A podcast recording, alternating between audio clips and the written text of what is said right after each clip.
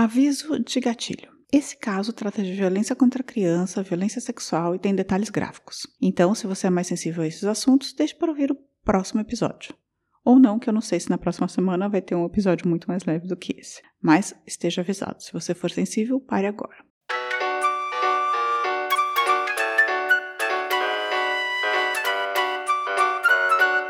Ela tinha voltado do Brasil e ela estava muito entusiasmada com o Tatu Canara. Não sei, isso aí pode ser intuição da mãe, sei lá, de, de outras crianças conversando, não sei. 10! Nota 10! O senhor vai gostar, hein? Bebê diabo parou o táxi na avenida. Ao vivo? É muito pior. Eu sou a Camila Quinta. E eu, Danilo Corsi. E neste episódio, teremos um crime contra uma criança que ocorreu em dois dos anos muito ruins para os pequenos durante o regime Médici. A gente já contou aqui o caso do menino Carlinhos, de 1974. Hoje vamos contar o caso da menina Araceli, de 1973. E ainda este ano, né, ainda nessa temporada do episódio, eu trago o terceiro caso, que também ocorreu em 1973, o da menina Ana Lídia. Mas, antes de começarmos, vamos ao aviso dos nossos patrocinadores. O primeiro é o siteguy.dev. Se você precisa de um site institucional para sua empresa, aplicativo, um e-commerce novo para sua loja, fale com o pessoal da SiteGuy. Eles têm um preço bem bom e dizendo que vem daqui, ainda ganha um descontinho a mais. E Danilo, qual é o vinho de hoje? O vinho de hoje é o Navaldar Criança Rioja 2018, um vinho tinto espanhol feito com as uvas Tempranilho, Graciano e Garnacha. A denominação criança é dada para, um, para vinhos que ficam um período menor no barril neste caso 12 meses no barril e mais 12 meses na garrafa. E esse vinho está por volta de 150 reais lá no trinco.com.br. Brinde história? Tchim, tchim. Tchim, tchim.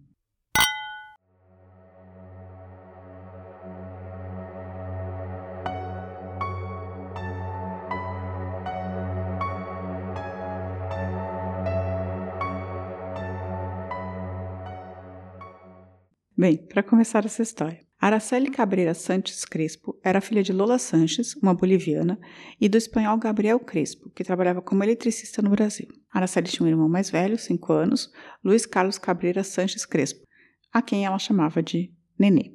Araceli nasceu em São Paulo no dia 2 de julho de 1964, mas sua família se mudou com ela ainda bebê para Cubatão. Como a poluição da cidade não estava fazendo bem para a menininha, os Sanches Crespo se mudaram para Vitória, no Espírito Santo. Na verdade, não era bem Vitória, mas uma cidade ao lado chamada Serra, tipo a Grande Vitória. O ano agora é 1973, mais especificamente dia 18 de maio de 1973. E Araceli, que ainda não tinha completado nove anos, todos os dias voltava da escola, o Colégio São Pedro, na rua General Câmara, no bairro Praia do Suá, em Vitória, de ônibus. Fui olhar no Google Maps os endereços e eram aproximadamente 12 quilômetros. Não muito perto para uma criança da cidade, né, Danilo? É meio longinho, né? Mas 12 quilômetros 12 quilômetros. Não é tão ruim assim. Por conta desse trajeto longo, quando a Araceli perdia o ônibus, ela acabava chegando bem mais tarde em casa. Isso fez com que sua mãe, preocupada, pedisse para a escola dispensar a Araceli 20 minutos mais cedo. A saída era, era 16h30, então ela pediu para que dispensasse a mina 16h10 para ter certeza que ela conseguiria pegar o ônibus certo, né? O ônibus mais cedo. E naquele dia 18 de maio, a diretora levou Araceli até o portão da escola às 16h10. Araceli foi até o ponto de ônibus que ficava entre as avenidas Ferreira Coelho e César Relau, na frente de um bar, e ficou esperando sentado em uma mesa brincando com o gato do bar. Luciano Manuel Souza Vale, um adolescente vizinho de Araceli que estava de bicicleta, e a viu com o gatinho no colo e, segundo ele, viu que ela tinha perdido o ônibus. Ele chegou a comentar: Araceli, você vai perder o ônibus, mas ela não ligou. Essa foi a última vez que alguém do bairro ou mais próximo da família veria a Araceli com vida. Quando chegou umas 17h30, a mãe de Araceli começou a se preocupar, que ela ainda não havia chegado. O pai ainda estava tranquilo, mas conforme o tempo foi passando e a noite caindo, todos começaram a se preocupar de verdade. Mandaram o irmão dela dar uma volta no bairro, perguntando nas casas de conhecidos se ela não tinha passado por lá. Não, ninguém tinha visto Araceli. O pai então pegou um carro e fez o caminho contrário, indo da casa até o colégio. Normal, né? Nada. Quando voltou para casa, encontrou a mulher passando mal de nervoso. Alguns relatos dizem que ela chegou a convulsionar. Então Gabriel, o pai, levou a mulher para o hospital e ela foi internada. De pronto. O pai volta a procurar a Araceli, mas com a noite já se transformando em madrugada, ele decide ir à polícia. Estação, hein? Complicado, né? Esse pai com a mãe, com a, com a filha desaparecida e a, e a É. mulher. Mas é tudo causado pela menina que desapareceu, né? Sim. Na polícia, eles falam que só podem começar a procurar por ela na segunda-feira. Era uma sexta-feira o dia que ela desapareceu. E eu achei isso um absurdo. Mas isso era meio praxe antigamente, né? 48 horas de Mas desaparecimento. uma criança de 8 anos. É, mas as coisas só mudaram 20 anos, 30 anos atrás, no máximo. Eu achei inacreditável. Então o pai, desesperado, pega fotos de Araceli e leva para os jornais, tentando que façam uma matéria sobre o desaparecimento da garota. Dá certo. E as fotos da menina começam a circular pela cidade, com o cartaz também de desaparecida.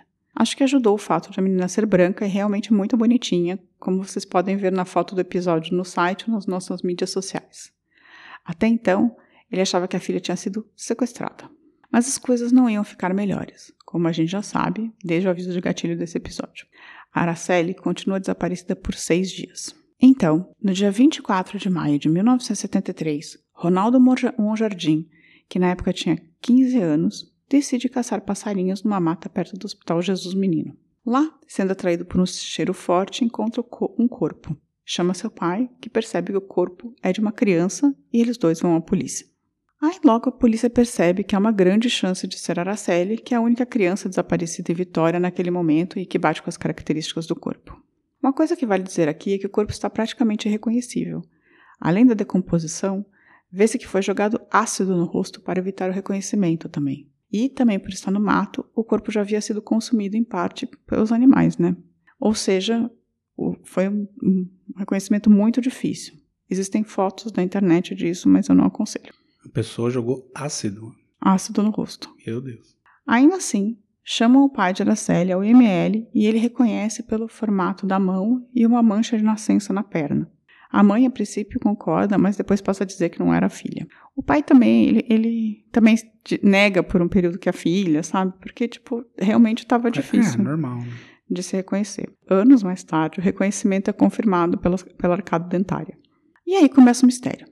Como uma criança sai às 16 horas da escola, de dia, e aparece morta seis dias depois? Pior, morta e com sinais de que queriam encobrir o crime, né, por conta do ácido e tudo isso, assim. Logo, uma teoria se forma e algumas testemunhas aparecem incriminando dois dos filhos de algumas das famílias mais influentes de Vitória. Paulo Constantin Relau e Dante de Barros Michelini Júnior, o Dantinho. Lembra-se que o lugar que ele ia pegar ônibus era justamente na rua César Relau? E o bar que ela estava na frente era justamente da família Michelini. E as duas famílias tinham muito imóveis na cidade de Vitória, eram os donos da porra toda. Mas o fato da rua ser do, ter o nome do parente e o bar ser. Tipo, em que coloca essas pessoas Não, não, só suspeitas? dizendo que é influente, assim. Ah, tá. É uma família influente. Não é, que, não é por isso que eles são suspeitos. Segundo Marisley Fernanda Muniz, que era uma prostituta e teve um relacionamento com Paulo, Paulo e Dantinho faziam festas com menores há muito tempo, usavam também e traficavam drogas. Paulo, segundo ela, ficou encantado com Araceli, achando que ela era mais velha. Mas não muito, gente, porque a menina tinha 8 anos de idade, né? Então, segundo Marisley, ela chegou a entregar um sorvete para a menina, dizendo que era do tio Paulinho, e ele chegou a pedir para ela entregar também uma boneca à menina. Nojento, sério. Nessa versão da história, a menina teria entrado no carro de Paulo, um Mustang branco, depois de ter perdido o ônibus.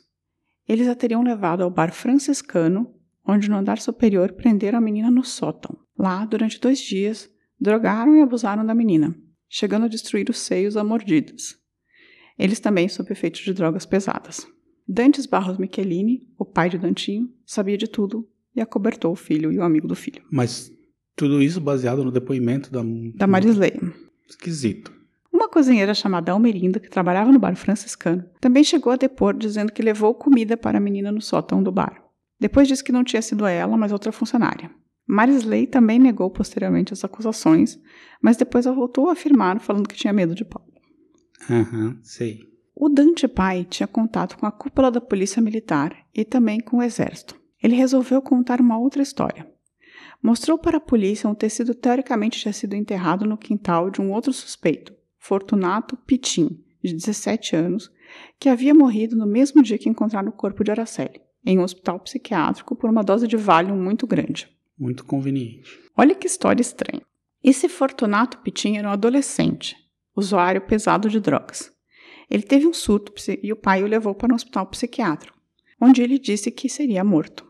Super nervoso, ele pediu para que o pai não deixasse o enfermeiro injetar drogas no seu braço, pois ele iria morrer. O enfermeiro dá uma dose de Valium excessiva, o menino entra em coma e morre. Dante, pai de Dantinho, tenta convencer a polícia que Fortunato havia matado Araceli dias depois. Né, dias antes de ter morrido, mas ele, dias depois do cara ter morrido, quando eu conversei que o Fortunato tinha matado Araceli. A polícia vai à casa de Fortunato, cava um pedaço do quintal, onde acha um pedaço de tecido que teoricamente era do uniforme de Araceli. Infelizmente, o acusado está morto. Fim da história. O que, que você achou dessa história? Não, não bate. Hum? Não bate, não faz o menor sentido. Enfim. Outra teoria que chegou a acontecer não era só que Araceli estava no ponto de ônibus no lugar errado, na hora errada. Segundo essa teoria, Lola, a mãe de Araceli, servia a família Michelini de drogas vinda da Bolívia. A menina ia entregar as drogas para Jorge Michelini, irmão de Dante, né, o pai do o tio do Dentinho, em um apartamento no centro de Vitória. Lá, os homens, sob efeito de drogas, pegaram Araceli, abusaram dela, a drogaram e a mataram. Então resfriaram o corpo por alguns dias, compraram ácido e se livraram do corpo. Essa história é confirmada por Bertoldo, que era motorista de Jorge Michelini e viu a mãe de Araceli mais de uma ocasião junto com o patrão.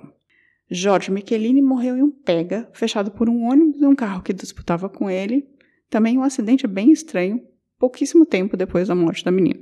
Pagando as trilhas, né? Você acha que foi ele? É, ele pode ter morrido, pode ter sido ele, mas a história é mais convincente do que a do, do, do rapaz do hospital psiquiátrico. Comprovando a primeira teoria, os funcionários de uma oficina mecânica que atenderam Paulo, né, que é a, história, a, te, a teoria do Paulo e do, e do Dantinho, declararam que o carro dele estava com um terrível mau cheiro, tinha manchas de sangue, álcool e também tinha gases dessas de usarem ferimentos no, no carro. Então, que teria sido o Paulo e o Dantinho. Quando saiu o resultado da necropsia, que demorou um tempo enorme, anos na realidade, ela dizia que o corpo estava cheio de mordidas e hematomas e que a causa da morte tinha sido intoxicação por barbitúricos, seguida de esganadura. Em uma das versões do crime, é, Paulo e Dantinho chegaram a levar a menina para o hospital durante a overdose de barbitúricos, mas quando chegaram lá, ela já estava morta. Então levaram o corpo para o apartamento por uns dias, mas os vizinhos começaram a reclamar e eles desovaram de novo o corpo perto do hospital, mas com a cara desfigurada. Enfim, ninguém sabe exatamente o que aconteceu com Araceli. Paulo, Dantinho e Dante chegaram a ir a julgamento em 1980, sendo condenados a 18 anos, né, os dois mais jovens, e a 5 anos o Dante pai. No entanto, contrataram 12 advogados, os melhores de Vitória, e enquanto aguardavam os recursos em liberdade, construíram um novo caso, que foi a julgamento em 1991, anulando o primeiro julgamento e absolvendo-os por falta de provas. O que me parece fazer sentido, não há prova alguma aí. A mãe de Araceli abandonou a família e se mudou para Bolívia, onde sumiu. O irmão dela chegou a ser preso por tráfico internacional de drogas, o irmão da. o tio da Araceli, né? O pai da Araceli continuou em Vitória e morreu em 2004. O irmão herdou a casa, que fica agora na rua Araceli Cabreira Sanches Crespo. Segundo o livro Araceli, Meu Amor, que chegou a ser censurado durante a ditadura a pedido dos advogados dos Michelini, 14 pessoas estavam, que estavam envolvidas no processo morreram, todas mortes estranhas. Desde um investigador de polícia, que estava bem perto de encontrar pistas e morreu misteriosamente no encontro com um traficante, mas com tiro pelas costas e de calibre da polícia, até o próprio traficante que tinha visto essa morte, algumas testemunhas, o irmão, né, Jorge Michelini, e o rapaz que tentaram acusar. Ou seja, é um crime cujas pessoas acusadas foram inocentadas, mas não tem solução até os dias de hoje e muita gente volta, morreu. Ah, vale dizer também que a tumba de Araceli acabou virando um lugar de peregrinação em Vitória. Aliás, eu vou fazer um episódio nos próximos meses sobre santos populares, essas tumbas que fazem sucesso. Se vocês quiserem indicar alguma tumba da cidade de vocês, será bem-vinda. Também, o dia do desaparecimento de Araceli, a partir de 2000, se transformou no Dia Nacional de Combate ao Abuso e Exploração Sexual de Crianças e Adolescentes. E essa é a história do caso Araceli. O que você achou, Danilo?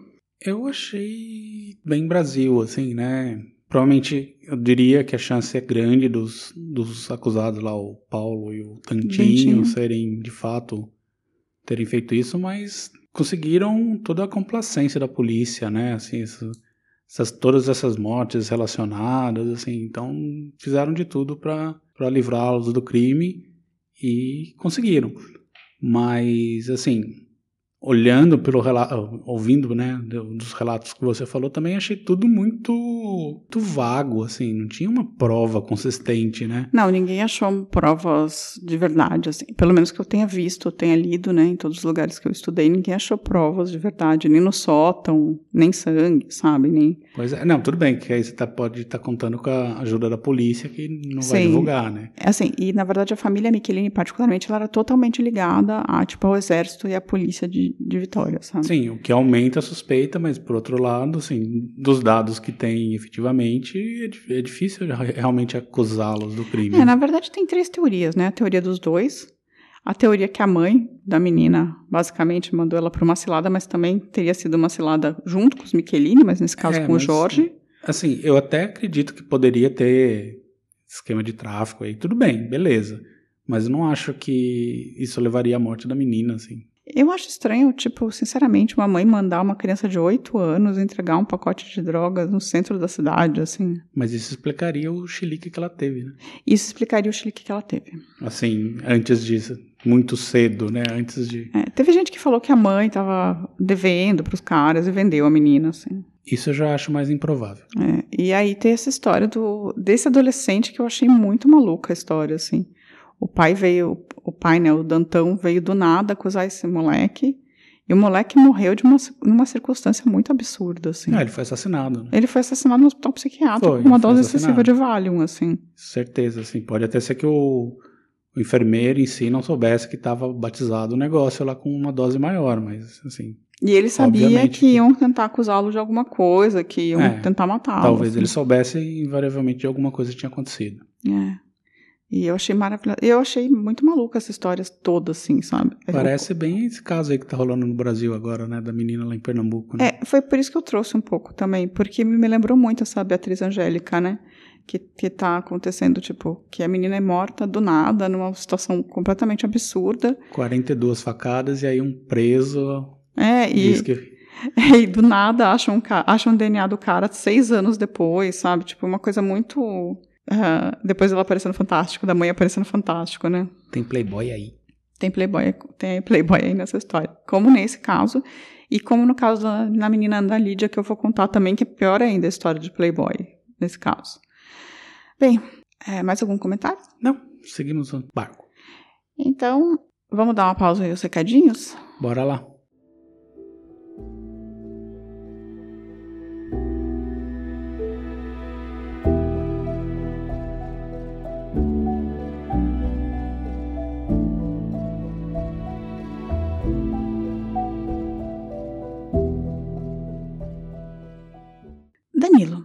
Se alguém quiser falar com a gente para contar quem matou a Araceli, faz como? Primeiro, entre em contato com a polícia, né? Mais, mais efetivo. Você não é a polícia? Não sou. Mas se quiser contar para a polícia e depois contar para a gente, logo na sequência. Aí pode mandar um e-mail para contato@muitopior.com.br ou pode ir lá no Twitter e marcar a gente nesse post, né? Falar assim, mandar uma DM. Também no Instagram, DMs ou no post. Pode falar no Facebook ou no nosso site. É, e só... também, claro, no nosso canal no YouTube. Achei que você ia falar do TikTok. Não temos. não temos. Nem Pinterest também não temos. Bem, o Jordan Luiz Menezes Gonçalves, ele falou que ele tinha pesquisado o Tenório Cavalcante para graduação e para o mestrado.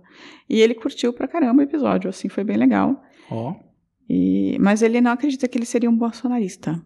Ele acha que ele era a favor do povo. Hum, não sei. Também não sei. Eu não consigo, Dá o benefício da dúvida. Não consigo dizer. Já o Paulo Alves, oi Paulo. Ele falou que nos anos 20 e 30 do século passado, ou se era da tribo dos comunistas ou dos fachos tupiniquins. Parece que. É, tão igual, né?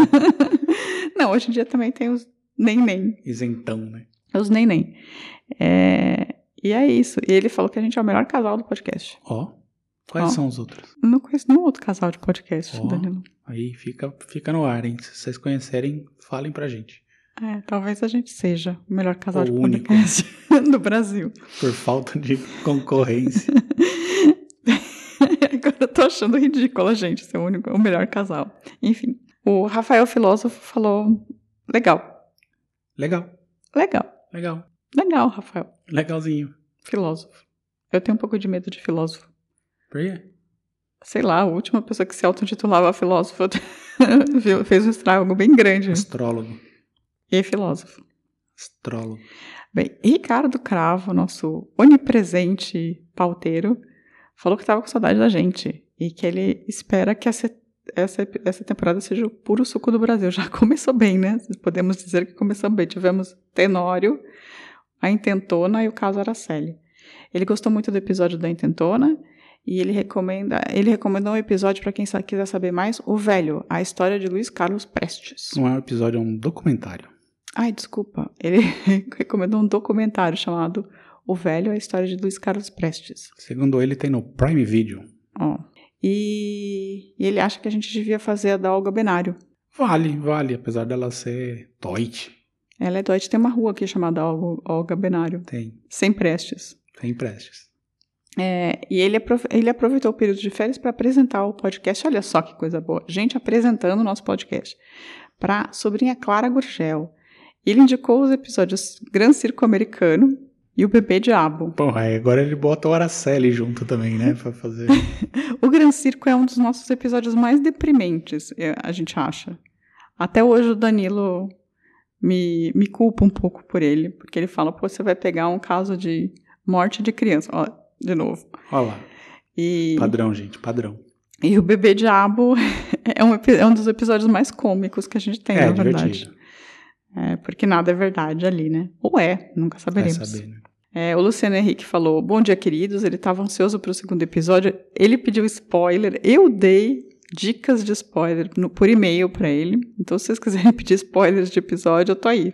Faço nada. Isso, cantamos sempre a internacional. O Renato Alves publicou que, lamentavelmente, a lobotomia em parte da população brasileira, com grande empurrão da mídia, criaram essa narrativa, digo mentira, dos comunistas, né? Comunistas. Comunistas.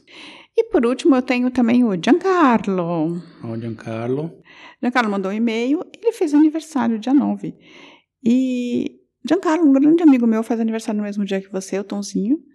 E, e a gente acha que todos os nossos ouvintes agora fazem aniversário em janeiro. Será? Não sei, a Andrea faz e o Giancarlo também faz. Eu também faço aniversário em Então, janeiro. Temos dois ouvintes, é isso. Nós temos dois ouvintes. E eu também faço aniversário em janeiro. Ah, então é isso. Então as pessoas mais legais fazem aniversário em janeiro. Tudo aquariano. Não, é tudo Diria capricorniano. o astrólogo. É tudo capricorniano. E o Danilo faz aniversário em dezembro, gente. Então, ele é capricorniano. E acho que é isso. Esse É foi o isso? último recado. Então tá. Você tem mais algum? Não. Mais um beijo? Não, sem beijos, sem nada. Tá bom, então. Eu dou beijo. Beijo, gente. Boa semana. Semana que vem estaremos de volta. Tchau, tchau. Tchau, tchau. Ao vivo é muito pior. Esse episódio é um oferecimento de trinco.com.br e siteguy.dev.